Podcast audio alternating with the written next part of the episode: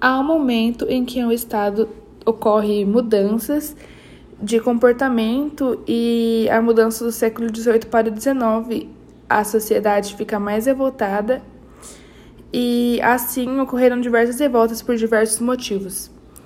A revolta dos malês acabou na madrugada do dia 25 de janeiro, pois haviam denunciado a revolta.